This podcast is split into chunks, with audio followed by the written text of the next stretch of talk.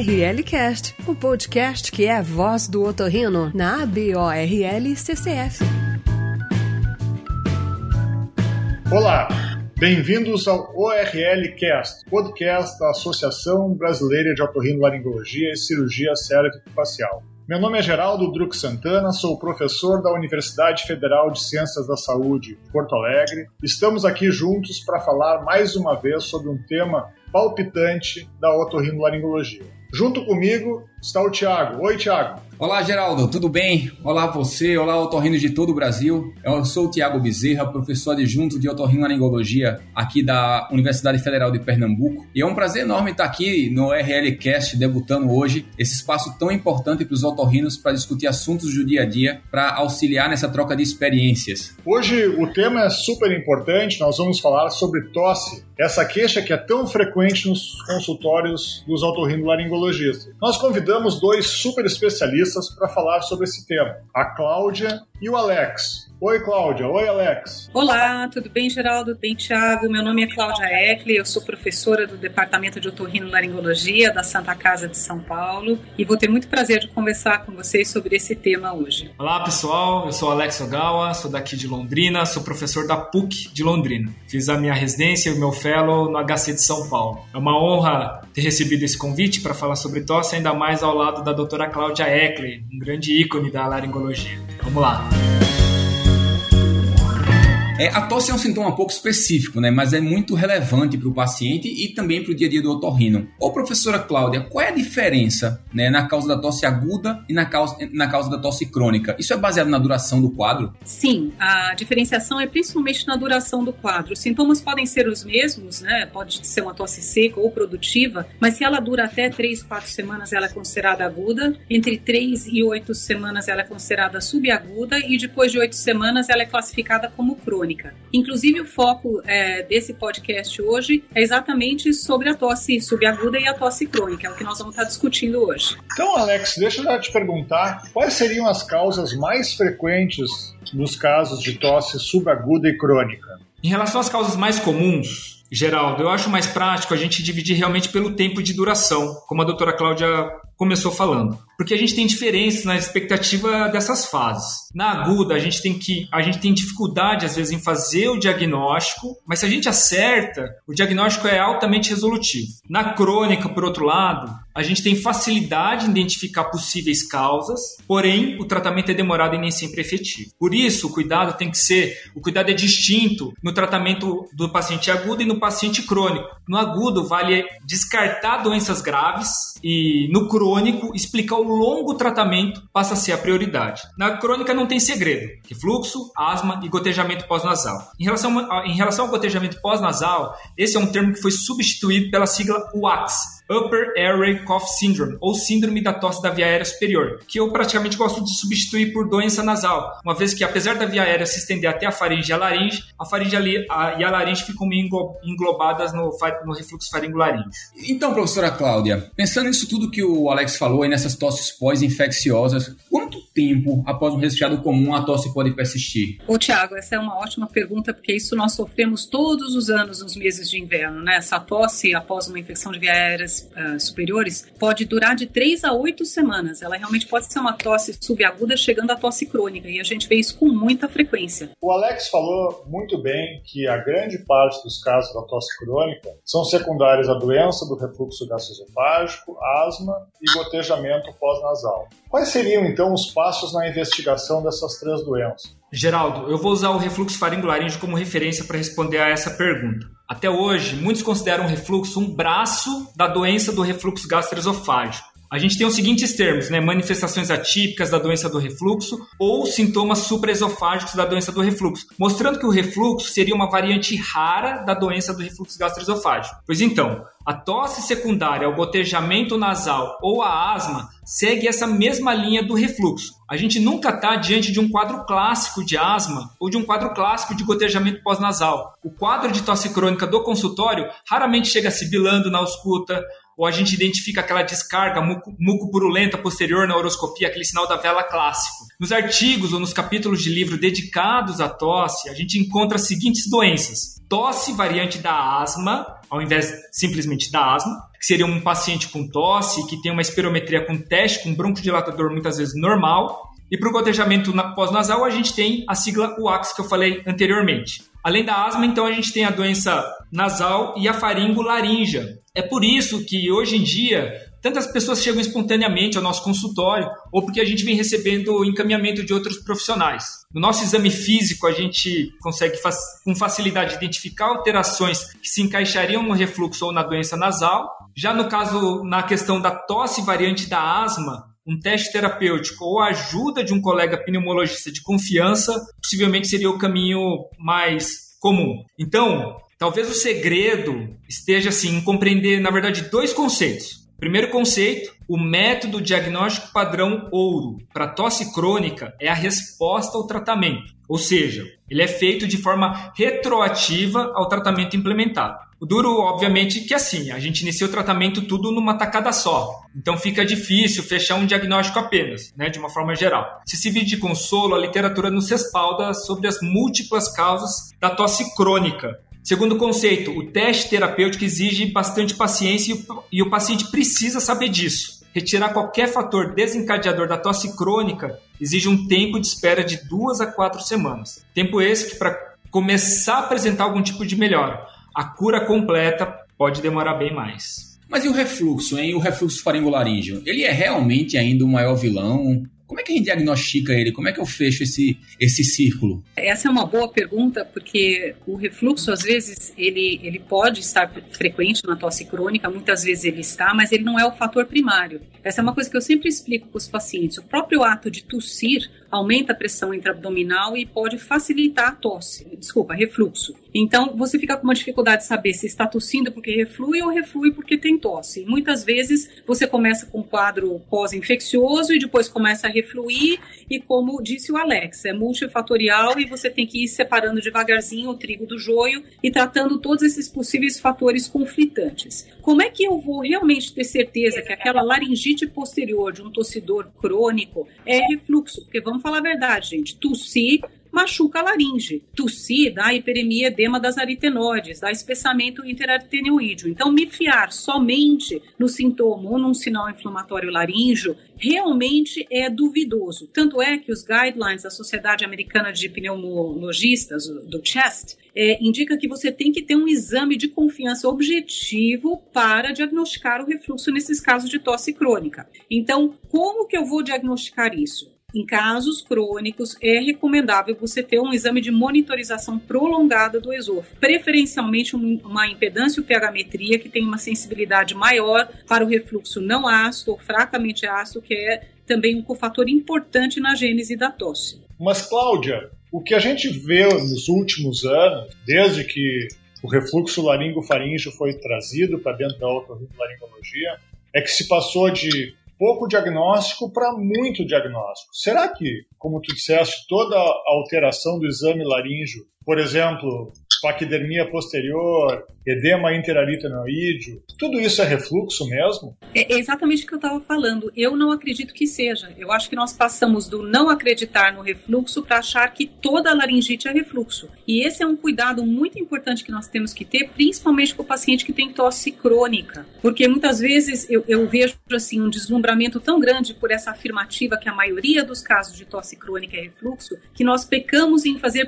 pesquisas diagnósticas adequadas de outras doenças com repercussões até graves. Então, às vezes, nós falhamos em encaminhar o paciente para um pneumologista e afastar efetivamente causas pulmonares, nós falhamos em fazer o diagnóstico desses variantes de asma, é, então, das alergias alimentares. Então, tudo isso tem que ser visto com muito cuidado e eu volto a afirmar: o diagnóstico do refluxo não pode ser feito exclusivamente baseado em sintomas e sinais sugestivos, uma laringoscopia com inflamação da laringe posterior, nos pacientes que tossem, porque tossir dá laringite posterior, assim como roncar dá laringite posterior. Assim como rinite alérgica dá uma laringite difusa, só que em vez de ter hiperemia tem palidez. Então, todos esses cuidados eu acho que fazer o, o, diagnóstico do refluxo, na verdade, começa afastando outras causas. Então, esse exame da cavidade nasal, afastar as características alérgicas da mucosa nasal, faríngea, afastar focos infecciosos, desculpa, com gotejamento nasal posterior, porque quando você vai olhar aquela laringe, ela é um órgão-alvo ligado na via aérea, né? Então, se qualquer coisa que vem de cima vai bombardear a laringe, qualquer coisa que vem de baixo vai bombardear a laringe. Portanto, eu peço para os colegas mesmo terem muito cuidado no diagnóstico do refluxo. Essa doença existe,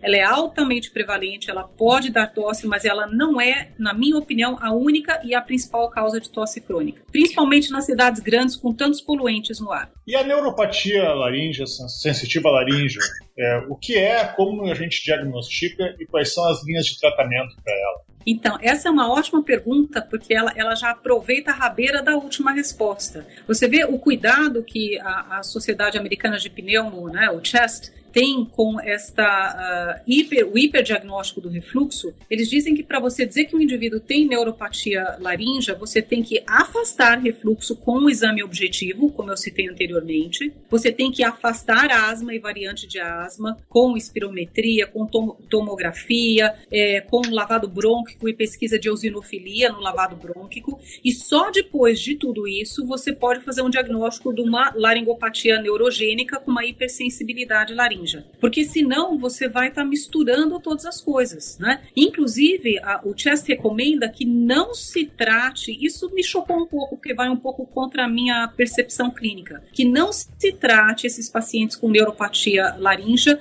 com inibidor de bomba de prótons. Eles acham que o tratamento da neuropatia deve ser feita exclusivamente com drogas que são enfocadas no tratamento da neuropatia que vão diminuir a hiperreatividade tanto no sistema nervoso central quanto nos nervos periféricos. Então nós estamos falando principalmente dos neurolépticos e aí o, o padrão ouro seria o uso da gabapentina. É, e aí existem algumas drogas novas experimentais, tem vários estudos aí no mercado, mas nenhuma delas é 100% efetiva e alguns outros tratamentos, mas sempre tomando cuidado de não é, ficar dando tiro para todos os lados, senão você não consegue fechar o diagnóstico da neuropatia laríngea. Mas, Alex, Cláudia, vocês não acham que, assim, que esse protocolo que o Chest escreve, que é fantástico, na verdade, mas ele não é rígido demais, será que isso se aplica ao nosso dia a dia no Brasil? E eu não estou falando só de uma cidade do interior do país, eu falo até nas grandes cidades, onde para o paciente muitas vezes isso não é factível,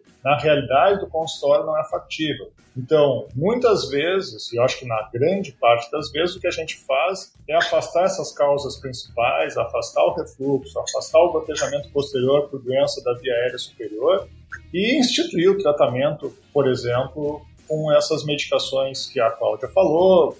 Amitriptilina é o mais barato e bastante utilizado com bastante experiência clínica também. Eu gostaria de saber a opinião de vocês em relação a isso, Alex. Geraldo, em relação ao manejo mais prolongado desses casos, é, esses exames complementares à parte, assim, eu acabo lavado alveolar, né, para pesquisa de eosinófilo, ou às vezes uma pH impedanciometria, eu acabo é, fazendo esse segmento junto com outros colegas. Então, se os outros colegas pedirem, o pneumo pedir, o gastro pedir, eles ficam à vontade. Então, mas eu acho muito pouco provável de eu pedir isoladamente, de uma forma geral, tá? Ele, esses exames eles não entram realmente no meu algoritmo, assim. O próximo passo realmente seriam dar essas drogas neurolépticas, que a gente tem a amitriptilina e a gabapentina, ressaltando que a dose da gabapentina e da amitriptilina para o controle da doença neurogênica não é uma dose padrão, existe uma variação. É como se o paciente tivesse que descobrir a dose que controla a tosse dele, entendeu? Então, às vezes a gente precisa dar. Alguns pacientes conseguem controlar com doses baixas de amitriptilina, outros só com doses mais altas, sempre contrapondo os efeitos colaterais das medicações. Eu vou concordar com o Alex, com o Geraldo. Eu acho que uma coisa é a teoria e outra coisa é a prática. Na prática clínica, nós vamos mais baseados no exame físico, no histórico, no perfil do paciente. Nós fazemos tratamentos clínicos e vemos a resposta do paciente com tosse crônica.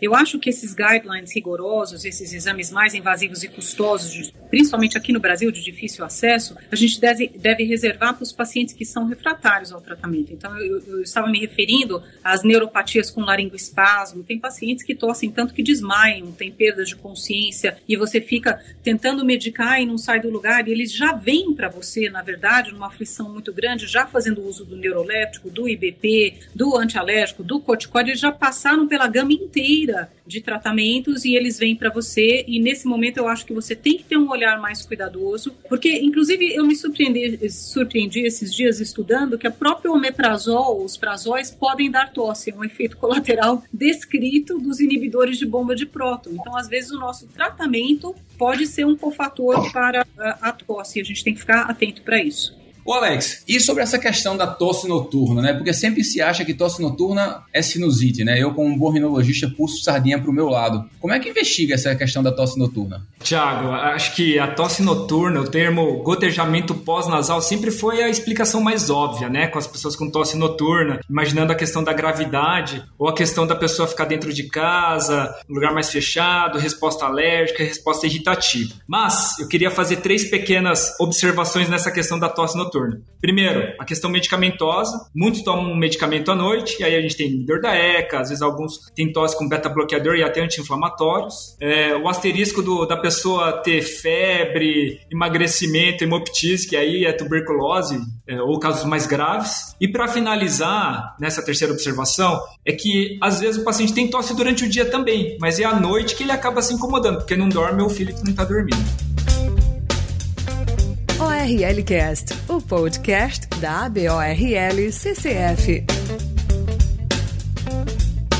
Bom, a gente falou bastante de várias causas, as causas mais importantes, mas eu queria perguntar para vocês, objetivamente, como o otorrinolaringologista atua na investigação da tosse subaguda crônica. O que, que faz no consultório? Quais são os exames? Qual é a abordagem do otorrinolaringologista mesmo nesse tipo de caso? Boa pergunta, Geraldo, porque vai depender de onde esse doente veio. Se ele veio procurar a gente primariamente, nós vamos ter uma abordagem, mas muitas vezes ele vem encaminhado pelo colega pneumologista ou pelo gastroenterologista e ele já passou por uma investigação é, mais extensa. Na verdade, a gente até prefere que ele tenha vindo mesmo do pneumo e que tenha já feito uma investigação da parte pulmonar para que nós tenhamos tranquilidade que essa tosse não é de causa pulmonar. A partir do momento que não é de causa pulmonar, nós vamos ficar com aquela tríade, é, ou principalmente com as duas causas, que é o gotejamento nasal posterior, infeccioso ou alérgico, muito prevalente, e com refluxo. Ou seja, ou essa laringe, faringe está sendo bombardeada de cima ou de baixo. E como é que nós vamos investigar isso aí? É, eu acho fundamental avaliar essa via aérea, exatamente da narina até a laringe. Então, é, além do exame físico geral minucioso, um histórico, na verdade, direcionado, um histórico objetivo, perguntando sobre sintomas alérgicos. Os alérgicos adultos não reconhecem ser alérgicos. Quando você não pergunta, eles não voluntariam o fato deles acordarem espirrando todo dia, ter rinorreia quando muda o tempo, porque eles já estão tão acostumados que eles não percebem isso. Quando você não pergunta, um roncador não vai te falar que ele ronca, a não ser que tenha alguém queixando em casa. E a gente sabe que o ronco é, é um fator extremamente importante na via aérea obstruída, é um fator importante para irritação crônica laringofaríngea, para respiração oral e para refluxo. O indivíduo que ronca pode ter refluxo também. E isso tudo pode contribuir para o quadro de tosse. Então, na verdade, uma história direcionada, sabendo desse fator, dessas, dessas causas multifatoriais na via aérea que podem contribuir para a tosse, associada a um exame físico que inclui é, uma nasofibroscopia que vai ver toda a cavidade nasal, é, meatos, rinofaringe, alterações anatômicas, alterações funcionais e um exame específico da laringe eu acho extremamente importante porque a gente tem que se lembrar também das discinesias laríngeas, das alterações sutis de, mobilidade e de sensibilidade laríngea que podem também gerar tosse crônica. Ô Alex, agora pensando de uma forma além da parte semiológica básica, né? Quando é que você investiga tosse com exames laboratoriais? Outros exames, como tomografia de tórax, prova de função pulmonar, você pede isso no seu consultório? Tiago, posso te falar o seguinte, assim, todo paciente que tem tosse subaguda, que ele está durando mais que três semanas, foi precedido de uma IVAS, ele precisa de um exame de imagem pulmonar. Antes do COVID, a orientação era de uma radiografia de tórax, PA perfil. Agora, com Covid na jogada, a gente tem que pedir a tomografia de tórax, tá? Para esses casos. Sobre as provas pulmonares, ela é praticamente assim, a nasofibra do pneumo. Ela ficaria meio assim, é, se o paciente passou antes no pneumo, antes de passar na gente no pneumo, ele já vai ter a espirometria, por exemplo. Se ele não passou, provavelmente a gente vai fazer o teste terapêutico, por exemplo, com corticoide inalatório, para fazer esse primeiro teste de tratamento da tosse antes de pedir a prova de função pulmonar. Mas num quadro mais arrastado, essas provas pulmonares elas são importantes, sim. Elas não são últimos exames, igual a gente discutiu sobre a, o, o, lavado, né? A broncoscopia com lavado, pesquisa de eosinófilo ou uma impedância ou pH-metria, assim. Eles seriam até mais precoce. Exames laboratoriais, de uma forma geral, eles estão eles, eles se situariam mais na fase aguda, como alguns itens de gravidade, provas inflamatórias, marcadores. Nem tanto assim para a fase subaguda ou para a fase crônica. Mas a gente sabe que existem medicações que provocam tosse e medicações que ajudam a resolver a tosse. Eu queria que vocês falassem um pouquinho sobre isso. Cláudia, quais as medicações de uso crônico no adulto que podem provocar tosse? Bom, as principais medicações são as drogas hipotensoras, inibidoras da ECA, né? É, principalmente nalapril, captopril, e os estudos mostram que as drogas também para tratamento, as estatinas, né, para tratamento do colesterol, do triglicérides, principalmente quando associadas aos inibidores de ECA, também tem uma incidência maior de tosse. Então, mulheres acima dos 60 anos que fazem associação dos inibidores de ECA com as estatinas têm uma incidência maior de tosse crônica. E o interessante é que quando você suspende essa medicação, demora às vezes seis semanas para parar a tosse. Então também não é suspende hoje, amanhã vai parar de tossir. Mas além da, dos inibidores de ECA, nós temos também os opioides, que podem causar tosse, o interferon, o tratamento para hepatite, né, que a gente sabe que o interferon e a, a ribavirin também podem causar tosse crônica, e mais recentemente alguns estudos relatando que um efeito colateral pouco é, comum, mas que existe, eu já tinha mencionado isso, dos inibidores de bomba de prótons causando tosse. A gente tem que ficar atento, porque às vezes é a medicação que você está usando para tratar a tosse que está perpetuando a tosse. E os que resolvem a tosse, Alex? O antitossígeno sempre é uma, uma dúvida cruel, né? Eu aprendi é, na faculdade que prescrever antitoxígeno é um sacrilégio por inibir um reflexo que é importante. Todo mundo, a recomendação seria todo mundo fazer inalação, enfim. Hoje entendo assim, um pouquinho diferente, assim, porque a tosse impacta demais a qualidade de vida das pessoas. Criança que não dorme, criança que vomita e desmaia, idoso que perde xixi, né? Agora em tempos de pandemia, então tossir na frente do outro, vixe Maria. É importante a gente entender, assim, antes de falar sobre as indicações dos antitoxígenos, né, os cuidados na prescrição, que não existe qualquer revisão sistemática da Cochrane que apoie a prescrição de qualquer qualquer antitussígeno. Não há cura em nenhuma situação. Para resumir assim o que eu quis dizer agora, o antitussígeno é igual da dipirona ao indivíduo que colocou que está com um prego enfincado no pé. Ele é, um, ele é um sintomático, ele não vai resolver. Quais são os cuidados que a gente precisa ter? Primeiro, não dá antitussígeno para quem está com tosse com expectoração, pois aí a tosse é um reflexo importante. Não dá antitussígeno na fase aguda, que principalmente a gente tem as fases, a, a questão da expectoração, as doenças virais como principais representantes dos quadros agudos. E três, atenção aos efeitos colaterais retenção urinária, sedação, constipação, principalmente nos antitussígenos de ação central. E é óbvio que na faixa etária pediátrica a gente ainda tem um risco de intoxicação. Então, levotropopsina, por exemplo, eu não vejo problema em se prescrever essa medicação é, na tosse subaguda, às vezes até numa tosse crônica, é, na seguinte situação: ah, eu vou para um evento é, que eu não quero tossir, então eu vou tomar essa medicação nessa situação. Na fase aguda ainda, a gente tem algumas possibilidades que são amparadas por revisões sistemáticas. Um, da colher de mel para criança acima de um ano antes de dormir e da um antistamínico de primeira geração para o paciente adulto que está tossindo secundário a um resfriado. Em relação a, só voltando aqui na, na pergunta anterior, por exemplo, no corticoide inalatório que a gente usa na fase subaguda, por exemplo, que a gente poderia usar às vezes até na fase crônica como teste terapêutico. Você pode usar por 3 a 4 semanas para ter esse primeiro resultado, tá? Porque toda essa fase subaguda e essa fase crônica demanda um tempo de prescrição um pouco mais prolongado, porque a resposta é um pouco mais prolongada também. Ô, ô professora Cláudia, e o bichinho do Han-Han? A gente cresceu escutando falar que era para dar pastilha Vic. É assim mesmo que trata? É, o bichinho do Han-Han é complicado, né? Porque é, é, de novo o ovo e a galinha, né? O indivíduo tem um processo inflamatório agudo, ele tem a tosse, aí ele causa uma lesão, uma inflamação na laringe, aquela inflamação causa o Han-Han, e quanto mais ele pigarreia, mais ele faz atrito entre as aritenoides e mais processo inflamatório ele vai ter. Então é como o eczema, né? A coceira que eu tenho de tanto coçar aqui é o ranhan que eu tenho de tanto ranhanar.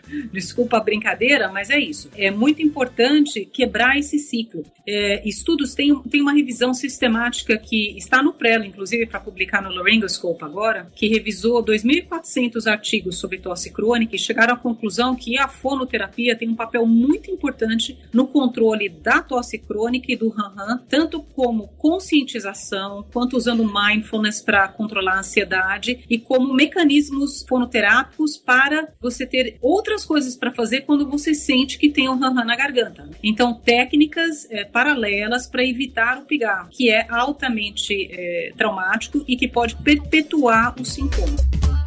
Você está ouvindo o RL Cast.